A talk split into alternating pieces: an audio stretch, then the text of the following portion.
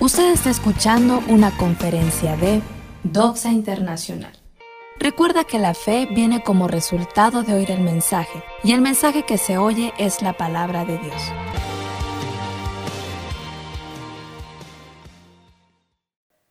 Gracias. Buenos días, hermanos, ¿cómo están?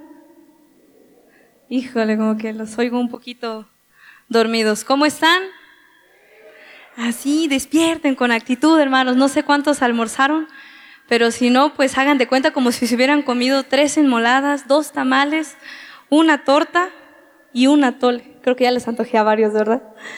Bueno, hermanos, la verdad me siento muy bendecida y contenta porque sé que esta es una palabra de parte de Dios. Curiosamente, hace 15 días estaba escuchando yo una enseñanza y en esa enseñanza apareció un texto bíblico que impactó tanto a mi vida y, quiero compartirlo. Incluso dije, si un día a mí me toca y me dan la oportunidad de compartir, quiero hablar de eso, porque de eso me estás hablando, Señor.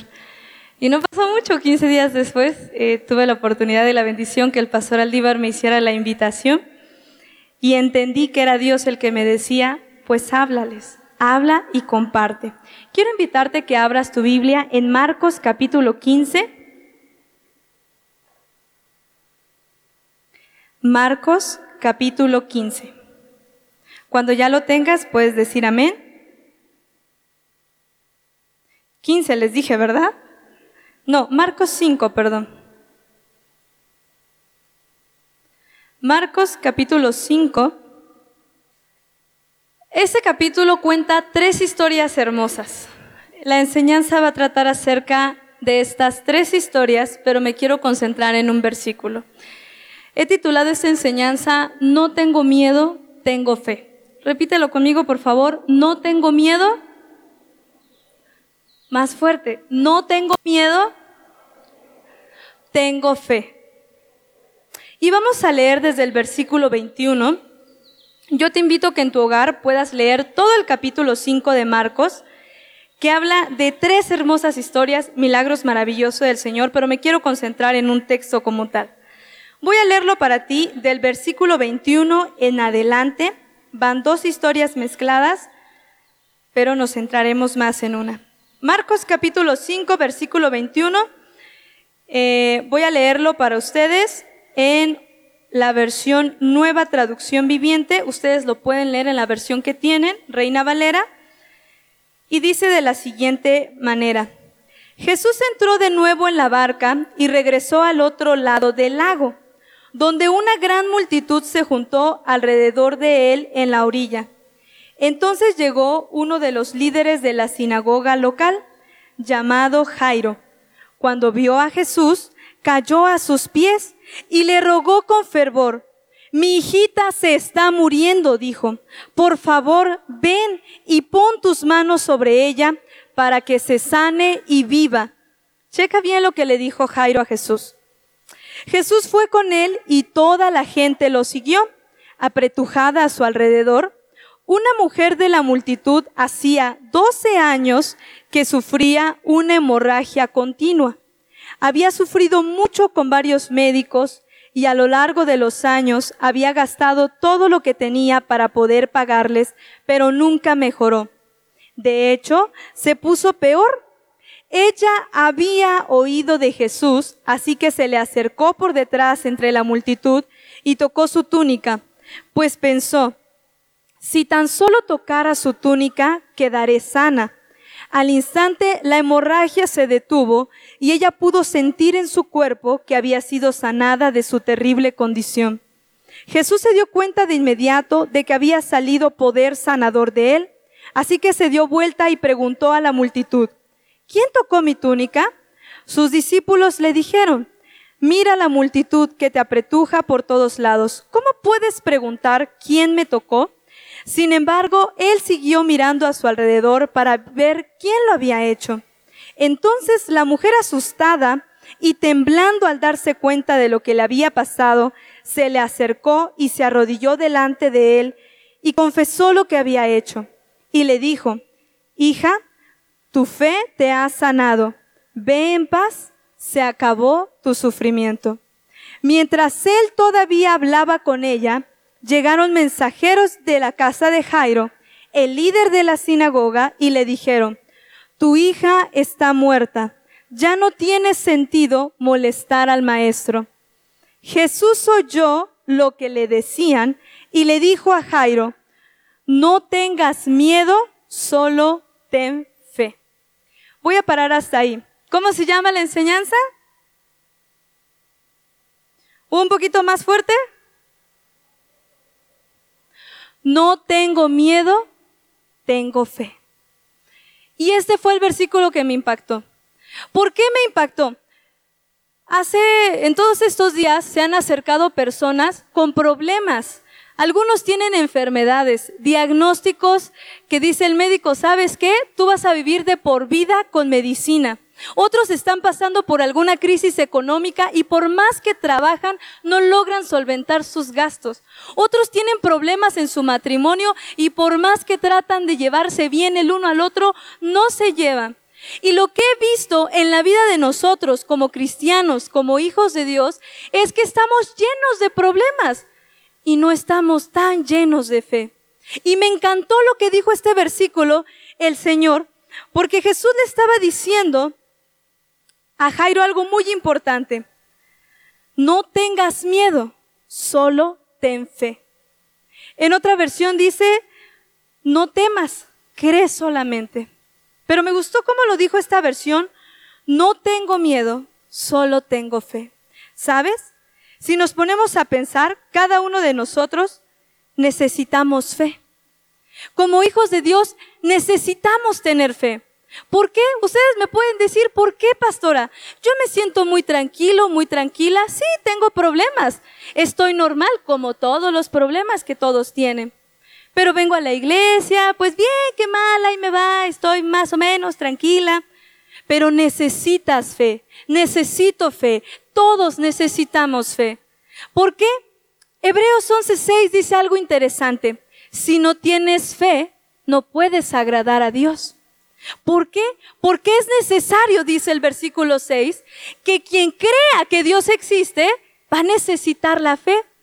Es necesario tener fe para creer que Dios existe y creer que puede hacer algo en tu vida. ¿Cuántos creen que Dios existe?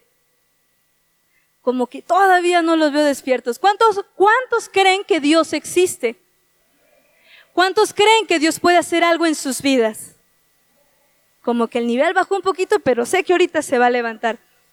La Biblia nos dice que todos necesitamos fe. ¿Por qué lo necesitamos? Porque sin fe no podemos agradar a Dios. Necesitas fe para creer en Dios. Desde lo más básico. Se supone que estamos aquí porque creemos que Dios nos ha salvado del pecado y del castigo eterno. ¿Cuántos lo creen? Ay, caray, ahí bajo un poquito. ¿Estás seguro que Dios te ha salvado? Eso necesitas, estar seguro. No vivir un día sí y un día no de ¿será que Dios ya me perdonó? ¿Será que Dios me, va a castigar? ¿Será que sí me iré al cielo con Él? Entonces empiezan a ver como que señales de que como que la fe no está tan fuerte. Necesitamos fe para creer que Dios nos ha salvado. Si no, en vano es nuestra estancia aquí. Necesitamos fe para creer que Jesús vendrá nuevamente por su iglesia. ¿Cuántos lo creen? Ah, ¿esperas la venida del Señor? ¿O somos de las personas que decimos, eh, ya llevan años diciendo que va a venir el Señor y nomás no viene? Y por ahí le damos vuelo a la hilacha, dicen por ahí, ¿no? Y por ahí hoy no vengo a la iglesia y por ahí hago eso. ¿Por qué? Porque tú no crees que un día vendrá el Señor. Necesitas fe para creer que sí vendrá el Señor y que vendrá por su iglesia y que vendrá por ti. ¿Cuántos lo creen? Eso necesitas creer. Pero si somos también de la idea de, ¿y si viene el Señor y me quedo? ¿No te ha pasado? A mí me pasaba antes que estaba en la iglesia y decía, imagínate que el Señor venga en este preciso momento. Híjole, ¿qué tal que yo me quede y, y varios vean que yo me quedé, ¿no? Chanfle, dije, Ah, necesitas tener fe no para creer que eres de los que un, un día te quedarás ahí.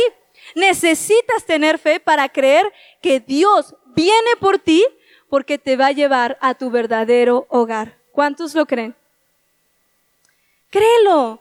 Y no está mal que tú digas amén, porque lo estás diciendo, sí, yo lo creo. Necesitamos tener fe para saber que Dios es el que nos va a ayudar en toda situación de nuestra vida. Ahora, si no tenemos fe, ¿en quién creemos? Para creer en Dios, necesitas tener fe. Necesitamos tener fe. Y sabes, la fe en Jesús hace que las cosas sucedan. Grábalo bien. La fe en Jesús, no en tus fuerzas, no en la capacidad económica que tú tengas, no en los amigos influyentes que tú tengas, resolverán tus problemas, no. La fe en Jesús hará que las cosas difíciles en tu vida sucedan. No se trata de una esperanza, querido hermano. Se trata de creer en lo que tanto nos han hablado en su palabra, creer en sus promesas. Nuestra vida es muy parecida a la vida de Jairo. La vida en la que yo me quiero centrar en esta historia de Marcos 5 es la vida de Jairo. Jairo era un hombre influyente, era líder de la sinagoga. ¿Qué me quiere decir a mí esto? Era un hombre que tenía muchísimo conocimiento en la palabra de Dios. Uno puede decir, wow, entonces ha de saber mucho, ha de tener una fe tan grande. Pero si tú recuerdas el contexto de los tiempos de Jesús, líderes judíos no tenían mucha relación con Jesús. Lo atacaban, le decían, es que tú estás enseñando mal y trataban de ponerle este trabas, pruebas para que Jesús no siguiera enseñando. Entonces podemos ver que un líder que se oponía a Jesús, pero que se supone tenía muchísimo conocimiento de Dios, tenía una necesidad, tenía un problema. ¿Cuál era el problema o la necesidad de Jairo? Su hija estaba enferma. Y me gusta lo que dice la nueva traducción viviente porque dice, mi hijita. Cuando Jairo se acerca con Jesús, le dice, mi hijita se está muriendo. Da una señal que era su hija amada. Yo he tenido, no les digo la oportunidad, pero sí he podido ver cómo padres entierran a sus hijos. Y es feo, es difícil. Si como hijos es difícil enterrar a nuestros padres, como padres, no me lo dejarán negar ustedes, es más difícil enterrar a un hijo. Hace una semana había un familiar que estaba muy enfermo, un familiar de, de una persona muy allegada a mí. Y yo dije, este es el momento para poder aplicar lo que estoy estudiando acerca de la fe. Y yo le decía a este chico, ¿sabes qué? Vamos a orar. Dios va a hacer la obra. No dejes de creer. Tú ten fe. Dios va a hacer algo. Y estuvimos orando, ayunando por esta, esta sobrina. Tenía 29 años. Y digo tenía porque el día jueves nos dieron la noticia de, ¿sabes qué?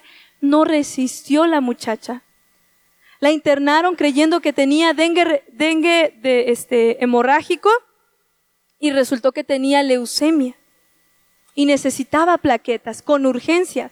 Ella estaba en el istmo, no encontraban plaquetas y mandaron plaquetas de aquí de Oaxaca para allá. Y cuando yo me entero y me dice mi amigo, gracias, pero mi sobrina falleció, yo me quedé en shock porque dije, ¿dónde está lo que yo creía porque yo creía que ella iba a sanar. Y ahora, ¿cómo le digo a mi amigo? Pues ya no sanó. Así le estaba pasando a Jairo. Ahorita te termino de contar esta historia, no te preocupes. Así le estaba pasando a Jairo, con la preocupación de que tal vez su hija iba a morir. Y como él sabía que era o sí o sí agotar la mayor posibilidad para que su hija fuese sana, ¿qué hizo? Buscó a la persona con la que él no se llevaba, buscó a Jesús y le dijo, por favor, ayúdame. ¿Y qué hizo Jesús? La ayudó. Necesitamos fe para ver milagros de Dios en nuestra vida. Voltea a la persona que está a tu lado y dile, necesitas fe. Pero dile, volteate para que no te duermas, para que estés despierto. Necesitas fe. Porque tal vez te pudo haber pasado como a mí me pasó esta semana. Y que incluso yo estaba buscando un testimonio. Dije, este va a ser el testimonio para compartir el domingo y decir, pero ¿qué creen? El Señor la sanó y me salió todo lo contrario. Y yo dije, santo cielo, ¿y ahora qué hago? Y es que eso llega a pasar.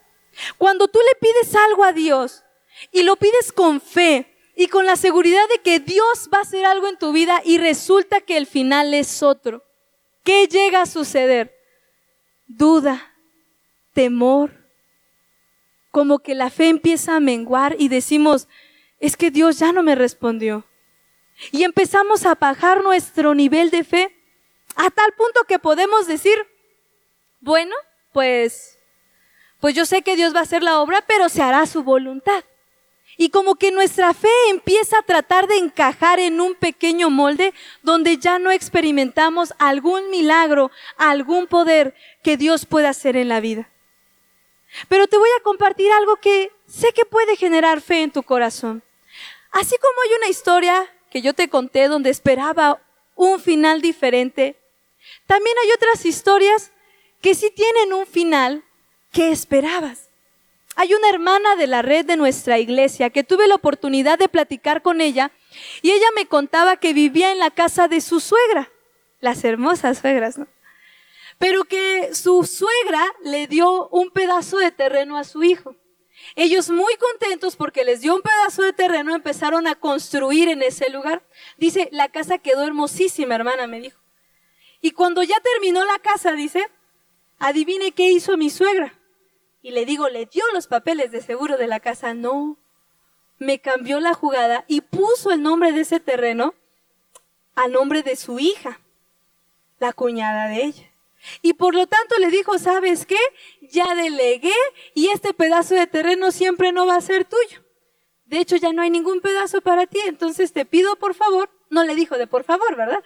Pero le dijo, desalójame la casa. Y la hermana dice, ¿qué hago? Dos hijas, un esposo que tiene un trabajo temporal, que ya nos habíamos esforzado, habíamos sacado préstamos para construir esa casa y de la noche a la mañana la suegra le había pedido que ya no, que le regresaran la casa. Y le digo, ¿qué hizo? Y la hermana me contaba la historia para no hacértela de larga. Lo que ella hizo, pues fue salirse de la casa. Pues ya no le quedaba de otra. Se salieron de la casa, buscaron una casa para rentar, pero era muy difícil. Y donde ella vive las rentas son caras. Y ella dice, ¿sabes qué? Yo lo que hice fue empezar a buscar una casa. No tenía dinero. A mi esposo lo dejaron sin trabajo justamente cuando nos, nos fuimos a rentar el primer mes. Pero yo empecé a buscar una casa, no para rentar, una casa que fuera mía, dijo. No tenía dinero. Y yo busqué y busqué y busqué y encontré una casa que me encantó. Era un terreno, dice, no era una casa como tal, era un terreno. Y yo oré y le pedí al Señor y hablé con la persona, nos quedamos de ver tal día, pero yo le fui sincera a la dueña del terreno. ¿Sabe qué? No tengo dinero. ¿Quién se iba a parar enfrente de, un, de una señora de una casa y decirle, quiero ver la casa, pero ¿sabes qué? No tengo dinero. Pero ella dice, yo, yo sentí hacerlo, yo quise hacerlo.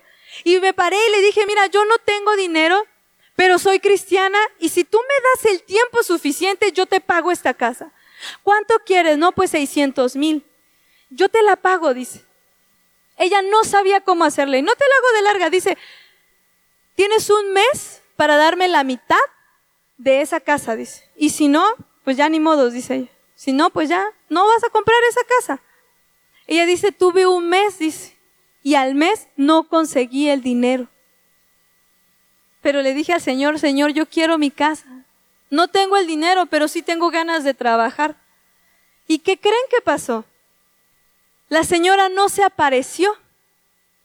No se apareció en el segundo mes, no se apareció en el tercer mes, no se apareció en el cuarto mes, hasta el sexto mes la señora fue a aparecerse. Y hasta el sexto mes la hermana ya tenía el dinero, la mitad, para pagar esa casa. Wow, dije, si yo estuviera en su lugar, yo viviera toda mi vida rentada. Pero ella generó fe en su corazón. Hay un pastor en la costa, se llama Isauro, muchos lo conocen, yo trabajé con él un tiempo y admiro de él algo muy importante, su fe. Y una ocasión él contó algo que a mí me dejó impactada en los pueblos donde él está.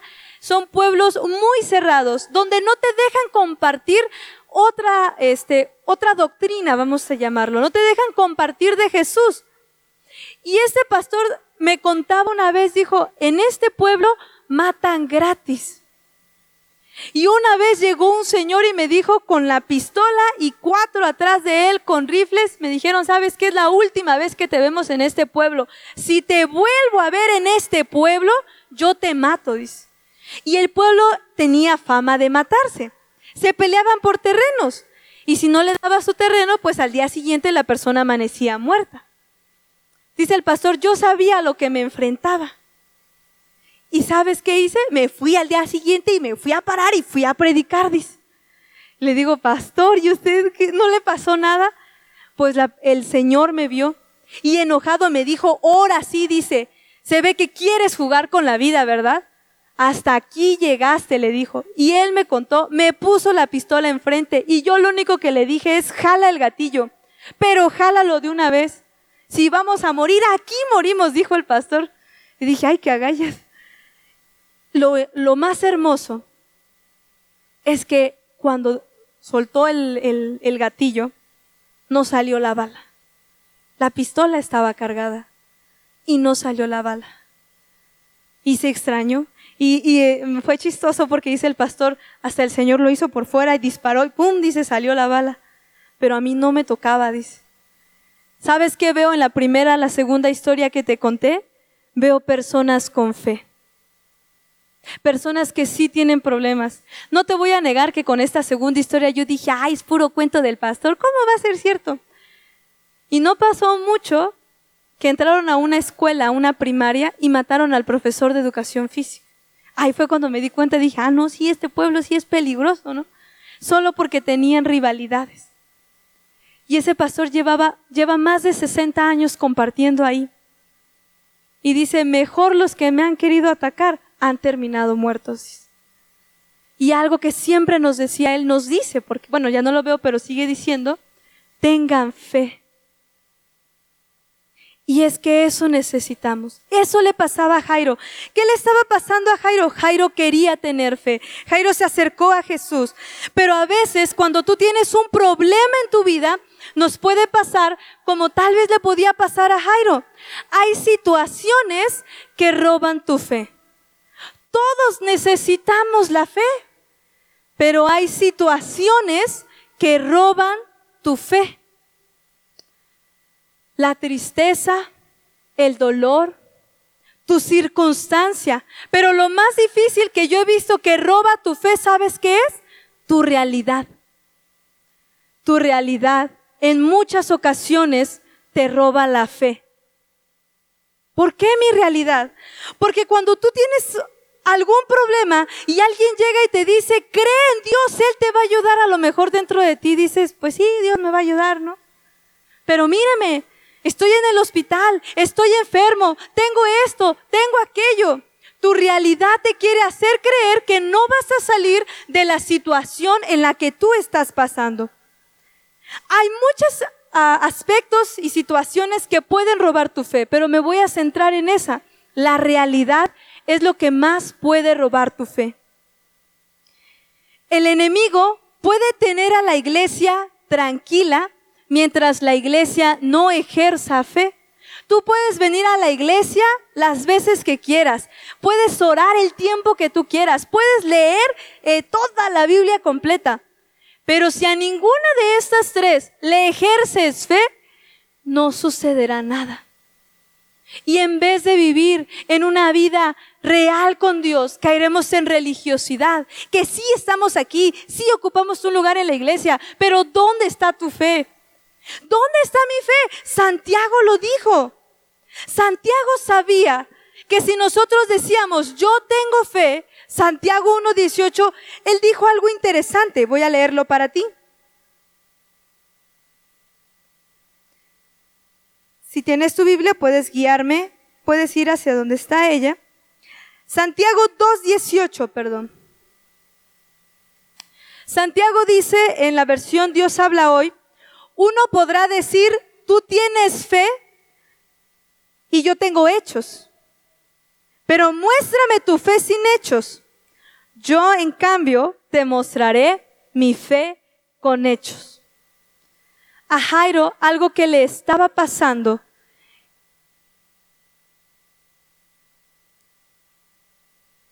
justamente eso, su realidad.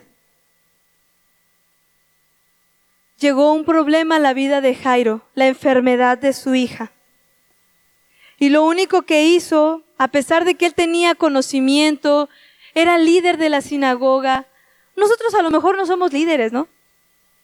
Pero tenemos conocimiento en la palabra, somos parecidos a Jairo.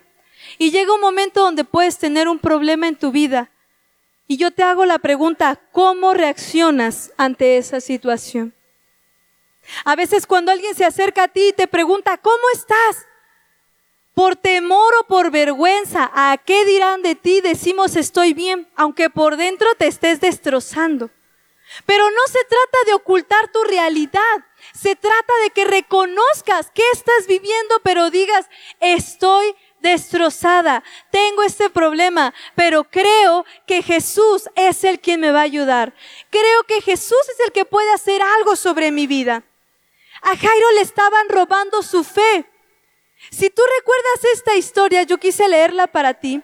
Cuando Jesús accede a ir con Jairo para sanar a su hija, estaba una mujer enferma, alguien que también tenía un problema, alguien que también tenía una triste realidad, que estaba enferma muchísimos años. ¿Y qué fue lo que hizo esta mujer?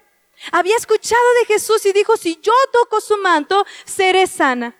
Y mientras sucede todo este gran milagro, llegan a alguien por atrás, llegan aquí con Jairo y le dicen, ¿sabes qué, Jairo? Ya no molestes a Jesús. ¿Sabes por qué? Ya murió tu hija. Ya, déjalo. Ya pasó. ¿Qué le estaban tratando de decir a Jairo? Ya no va a sanar tu hija, ya no va a haber algo que pueda levantar a tu hija. Deja de buscar algo que ya no tiene solución. Y a veces así pasa en nuestra vida.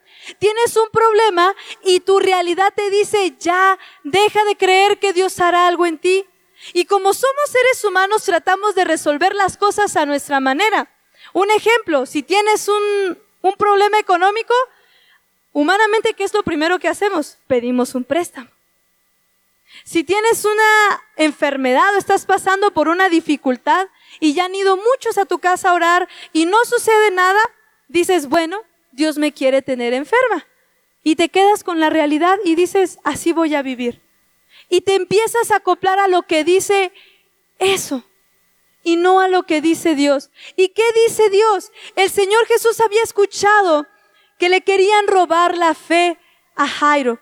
Y lo único que le dijo fue eso. Jairo, no tengas miedo, solo ten fe. No temas, querido hermano, querido oyente. Yo te compartí esos testimonios porque quiero que generes fe en tu corazón. No dejes que la situación es difícil en tu vida, tu escasez económica, las enfermedades, los hijos que a lo mejor no se componen, el esposo que no quiere cambiar, la mujer que no encuentra solución para su vida, la ama de casa que ve su familia destruir. No creas que Dios te trajo a esta tierra para castigarte. No creas que te trajo a esta tierra para que nunca veas un milagro. Te trajo aquí, eres un creyente de Él, ¿sabes por qué? Porque necesitas creer que Dios tiene el poder para sanarte. ¿Sabes cómo empieza a creer tu, a crecer tu fe? Cuando pasas por problemas, cuando pasas por dificultades, cuando sientes que ya metiste las cuatro patas, dijeran por ahí, cuando sientes que ya la regaste feo. Ahí llega Dios. Ahí llega su poder. Ahí empieza el Padre a obrar en tu vida y a decirte, puedo hacer algo en ti. Pero lo único que te está diciendo es, no temas, Solo ten fe. No tengas miedo de pasar una enfermedad. No tengas miedo de pasar este problema. Algunos ya quieren hasta divorciarse de su pareja. No tengas miedo. Dios puede hacer algo en tu vida. Pero Dios pide algo. Solo ten fe. ¿Sabes por qué te invité que leyeras estos cinco, estas, este capítulo 5 de Marcos? Porque toda la historia a mí me habla acerca de la fe. La historia, el capítulo 5 comienza contando de un hombre endemoniado y que llegó Jesús. ¿Y qué hizo Jesús? Lo liberó. El hombre tan agradecido con Dios quiso seguirlo y Jesús le dijo, no, no vengas. ¿Sabes qué? Quédate aquí en tu pueblo y comparte a los demás lo que Dios ha hecho en tu vida. ¿Sabes por qué a veces nuestra fe no crece? Porque no hemos oído de milagros que Dios haya hecho en nuestra vida. ¿Cuántas veces Dios ha obrado en tu vida? ¿Cuándo fue la última vez que Dios hizo un milagro en ti? ¿Y cuándo fue la última vez que ese milagro lo compartiste a alguien más? Aún sea de lo más mínimo. Aquí tenemos licenciados, aquí tenemos abogados, aquí tenemos amas de casa, músicos. Cada uno en diferente área puede mostrar su fe en esa área y contarle a sus compañeros, a sus amigos, a sus familiares, ¿sabes qué? Me pasó esto, aún sea lo más mínimo y decir, pero Dios obró en mí. ¿Cuántos lo pueden hacer? ¿Cuántos quieren hacerlo? ¿Cuántas veces lo hemos hecho nosotros? Porque lo que hizo este endemoniado fue ir y hablar a los demás. ¿Por qué la mujer que tenía flujo de sangre se acercó a buscar a Jesús creyendo que Él podía hacerle un milagro? Porque ella había escuchado, alguien ya le había contado a ella de que Jesús era el que podía sanar. Alguien ya lo había hecho. Pero si tú no le cuentas a las personas de lo que Dios ha hecho en tu vida, ¿cómo crees que las personas van a tener fe? Ahora, peor tantito, si tú no recuerdas lo que Dios ha hecho en tu vida, ¿cómo vas a seguir enfrentando la vida si no hay fe en tu corazón? ¿Cuántos lo creen? Híjole. Voltea a la persona que está a tu lado y dile, no dejes que roben tu fe.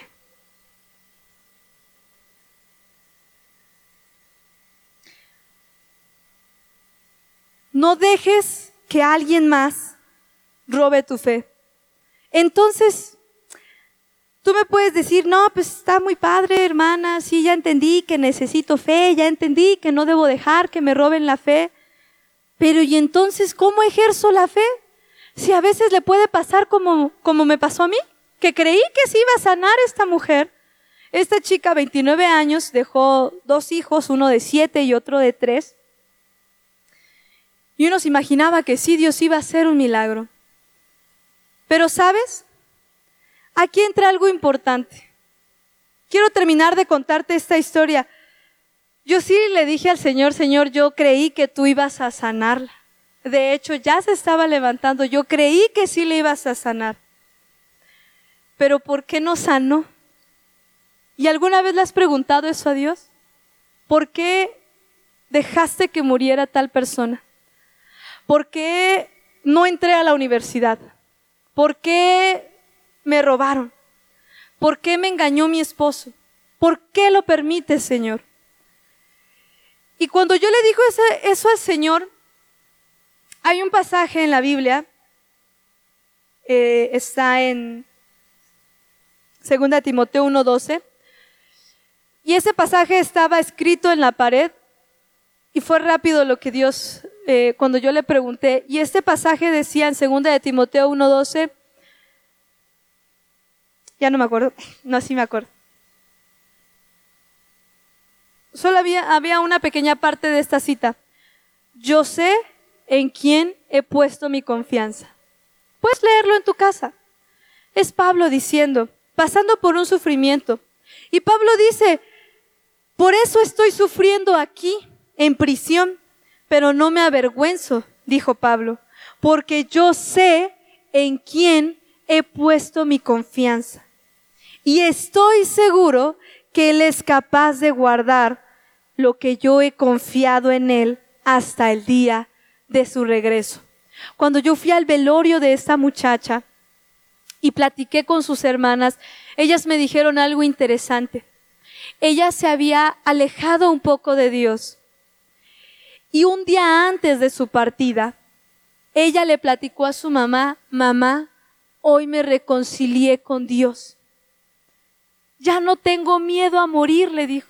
Me reconcilié con Él. Le pedí perdón y le dije que si me daba la vida le serviría, pero que si no, se lo agradecía. Yo no sabía eso, pero sí entendí y recordé lo que dijo este pasaje Pablo. Sé en quién he puesto mi confianza. ¿Confías en Dios? ¿Confías en Dios? No, creo que no, no lo están escuchando. A lo mejor el calor los quiere hacer dormir. ¿Confías en Dios? Entonces ten por seguro que si hoy en tu vida alguien de tu casa ya partió, tienes deudas, tienes algún problema, si realmente estás confiando en Él, Él te está diciendo algo. Espera, no tengas miedo, solo ten fe en mí. Voy a actuar, voy a creer, voy a hacer algo, dice Dios. Ustedes saben, algunos saben, Muchas personas en la pandemia, creo que si no es que en cada familia alguien de nuestra familia se fue. Y hasta la fecha muchos no superan eso. Siguen arraigados a ese dolor. Por causa de la pandemia muchos perdieron su trabajo y no logran encontrar estabilidad económica. Por causa de la pandemia muchos están enfermos y no dejan de gastar en médicos, estudios, en tratamientos. Esa es tu, tu realidad. Yo a veces le digo mi triste realidad. Pero Dios tiene una mejor realidad para tu vida. ¿Sabes qué es la fe? La fe no es decir, no estoy enfermo, no estoy enfermo. La fe no es decir, no me pasa nada, no me pasa nada y me estoy torciendo de dolor. La fe es aceptar la realidad. Sí, estoy enfermo. Sí, tengo este problema. Pero rechaza el veredicto. ¿Cuál es el veredicto final de la realidad? Vas a vivir enfermo toda tu vida. ¿Cuál es el, cuál es el veredicto final de la realidad? No vas a salir de pobre. ¿Cuál es el veredicto final de tu realidad? Tu esposo te va a engañar toda la vida. Cambia lo mejor. Pero tu fe va a estar en contra de ese veredicto. Sí reconozco que tengo un problema, sí reconozco que estoy pasando por una enfermedad, sí reconozco que estoy pasando por una crisis, pero mi fe no confía en lo que estoy viviendo ahorita. Mi fe me dice a mí que Dios, porque me lo prometió en su palabra, me dio su palabra, va a obrar en mi vida de la perfecta manera como Él cree que yo puedo vivir. Y si llegó el momento de que algún familiar parta con el Señor, ahí también está mi lugar. El Señor dice que nuestra ciudadanía no es en la tierra. ¿Es dónde? En el cielo. El Señor dice que en el mundo iba a pasar aflicción. Me dio su palabra que iba a pasar por aflicción. Lo estoy pasando. Pero también me dio su palabra, pero confía, yo vencí todo problema en la vida. ¿Qué necesitas? Necesitas confiar en Jesús. La fe, tu fe se va a activar cuando pasas por problemas. Acepta que tienes un problema, pero revélate al final. Revélate al veredicto y reconoce que Dios es quien puede obrar en esta situación. ¿Cuántos lo creen, hermanos? ¿Qué debo hacer para que mi fe crezca? Comparte tu fe, comparte tu milagro. El endemoniado compartió su milagro en su pueblo. La mujer de flujo de sangre, ¿qué fue lo que hizo? Se acercó a Jesús porque alguien ya le había compartido de su milagro. Jairo, ¿por qué buscó a Jesús? Jairo buscó a Jesús porque ya sabía que él tenía el poder. Y si tú recuerdas la historia, no quiero eh, leerla toda, pero la historia menciona que cuando Jesús le dijo eso a Jairo, lo que hizo Jairo fue tranquilizarse. No dejó que la tristeza gobernara su, su, vida. No dejó que el temor se apoderara de él. No dejó que viviera en esa realidad triste y fea que le estaba pasando. Él decidió creer en las promesas de Dios. Creyó en Jesús y la historia termina con un hermoso final. ¿Cuál es ese hermoso final? La Biblia dice que Jesús entró a su casa, todos ya estaban llorando. Lloraban y lloraban por aquella niña y él solamente dijo, la niña no está muerta, la niña duerme. Muchos se rieron de Jesús. Como muchos a lo mejor se pueden reír de ti y decir, ya sí tienes fe, pero reconoce que estás enfermo. Ya sí tienes fe, pero toma esto, haz aquello. Tú solamente haz lo correcto para tu vida, pero siempre recuerda que Dios prometió que te iba a ayudar en cualquier situación que tú estuvieras pasando. Su servidora, para los que ustedes saben, pues ya andan, no somos tan jóvenes, tenemos ciertos achaques. Y eso que te estoy compartiendo yo lo, lo quise aplicar a mi vida desde que yo lo escuché. Y hay días donde a veces, eh, ¿cuáles son esos pequeños achaques? Pues ya como que la cadera ya truena, la espalda ya tiene un disco fuera, las rodillas ya crujen, un kilo más y ya es el suicidio para mí porque me, me, me duele mi propio peso, no me aguanto. No vine a deshogarme, ¿verdad? Pero estoy poniendo un ejemplo. ¿Y qué pasaba? Todos los días yo empezaba a generar en mí la tristeza de, híjoles, cuando tenga 40 voy a usar bastón. Híjoles, de seguro me va a dar esto. Híjoles, de seguro voy a perder la rodilla. Porque muchos así llegaban y me decían, no, ya perdiste el cartílago, no, ya mira, esto es dolorosísimo, no vas a poder, vas a tener que, te van a operar y luego ni quedan bien, me decía. Pues más me desanimaban y yo me creía eso, dije, no, pues sí, la rodilla de fulano de tal ya no, ya no camina bien, dije, no, ya, ya me eché mi, mi cuerpo, dije. Y alguien me dijo, no aceptes tu realidad. O sea, sí, sí, acéptala pero no creas que será tu fin. Te doy un secreto, me dijo. Dale gracias a Dios por lo que estás pasando y dale gracias a Dios por anticipado de la sanidad que hará en tu vida. Créanme que es algo que sé que ustedes ya lo escucharon muchísimas veces. Yo ya lo he escuchado. Y dije, está bien, lo voy a hacer.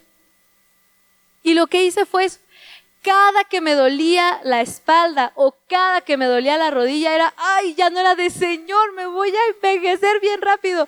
Ya era de Señor, gracias porque me permites pasar por esto. Gracias Señor porque sé que me vas a sanar. No sé cuándo, pero me vas a sanar. No te miento, no te estoy diciendo esto como que, ah, esto sí encaja en la prédica. No, esto es verdad. Sí, aún me duele, pero sabes, el dolor ha bajado. Me levanto con más actitud, me despierto con más ánimo. Ya no vivo con la negatividad de que mi vida es el fin, que voy a vivir con bastón, que me va a pasar esto y el otro, porque así nos sucede a nosotros. Creemos más a lo negativo, el problema de nuestra vida, y no creemos a la fe, a la verdad que Dios está diciendo sobre nosotros. Y yo sé, no sé cuándo, sé que Dios me sanará. Pero mientras paso este proceso, ¿sabes cómo lo paso? Con fe. ¿Sabes cómo debes pasar cada proceso de tu vida? Con fe, creyendo, no sabes por qué, pero Dios va a hacer algo en tu vida. ¿Cuántos lo creen? ¿Cómo mantenemos nuestra fe? Comparte los milagros de Dios sobre tu vida. No dejes de agradecer por lo que estás pasando y por lo que Dios hará más adelante en ti agradecele por la situación que estás pasando. No tengamos una fe tipo bonsai, que no crece, que se mantiene aquí en la tranquilidad. Hay que animarnos a creer en lo imposible. Hay que animarnos a creer que Dios va a hacer algo sobre nuestras vidas. Hay que animarnos. Como dice Mateo capítulo 4, hubo un hombre que le dijo Creo, Señor, pero ayuda a mi incredulidad. Iglesia, no necesitamos que venga este el, el evangelista más prominente que ore por ti y te sane. No necesitas a lo mejor en este momento al superprofeta que llegue y te diga, ¿sabes qué? Vas a salir de esta. Tú necesitas a Jesús. Necesitas creer en sus promesas. Y seguiremos teniendo problemas. Seguiremos pasando por dificultades. Pero también a su vez seguiremos viendo el poder de Dios. Dios tiene el poder para sanarte. Dios tiene el poder para obrar en tu vida. Dios tiene el poder para proveer. Dios tiene el poder para cuidarte. Pero solo quiero que recuerdes eso. No tengas miedo. Solo ten fe. Guárdate esas palabras. Cierra tus ojos, por favor. Y guarda esas palabras. que Jesús le dijo a Jairo. Jesús te dice eso. María, Carla, Pedro, Juan, no tengas miedo, solo ten fe. Si salimos de aquí creyendo que la vida es horrible, Qué difícil es vivir, qué difícil es tener el pan de cada día. Aumentará todo menos tu fe. Vamos a pedirle al Señor que, que Él nos llene de fe. Querido Señor, muchos tenemos miedo, muchos estamos pasando por problemas. A lo mejor hay problemas entre la familia, los hijos se han rebelado contra los padres. Los esposos han decidido mejor separarse. La escasez económica, la falta de trabajo, la enfermedad. Ya no hemos visto milagros, pueden decir algunos. Hoy te pido por todos nosotros, Señor. Ayúdanos a tener fe, papá. Ayúdanos, Señor, a hablar tu verdad, a recordar todas las ocasiones como tu siervo David lo hizo y lo escribió en los salmos, Señor, recordando todas las veces y las ocasiones en que tú lo ayudaste. Trae a nuestro corazón, trae a nuestra memoria, Señor, las ganas, el deseo, pero sobre todo, Señor, todas las veces donde tú has ayudado nuestra vida. Todas las ocasiones donde ahí ha estado tu milagro, hasta lo más mínimo, Señor. Cuando concedes desde los gustos más insignificantes hasta los milagros más poderosos, Padre. Que esta iglesia se pueda levantar en fe que esta iglesia, Señor, pueda creer que sí existe un Dios, que ese Dios es nuestro Padre, que ese Dios eres tú, que tú puedes responder, que tú puedes obrar milagrosamente, que no crecerá miedo, no crecerá la duda. Tal vez hay preocupación por la situación que cada uno de nosotros enfrentamos, pero hoy decidimos compartir, Padre, lo mucho o lo poco que hemos vivido contigo. Hoy queremos compartirle a todos cómo tú has obrado en nuestra vida.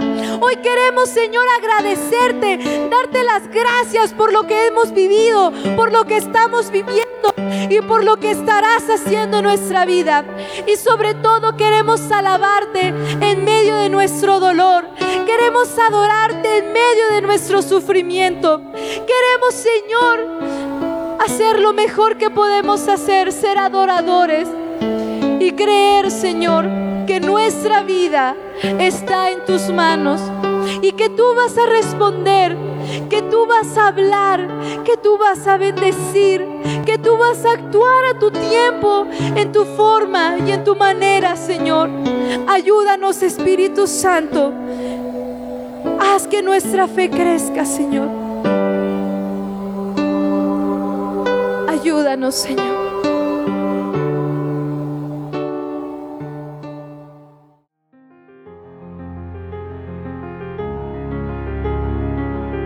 Gracias por acompañarnos en otra conferencia de nuestra congregación, Doxa Internacional Casas Paternas.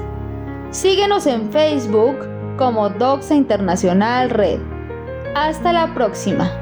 Que la gracia de nuestro Señor Jesucristo sea con todos vosotros. Amén.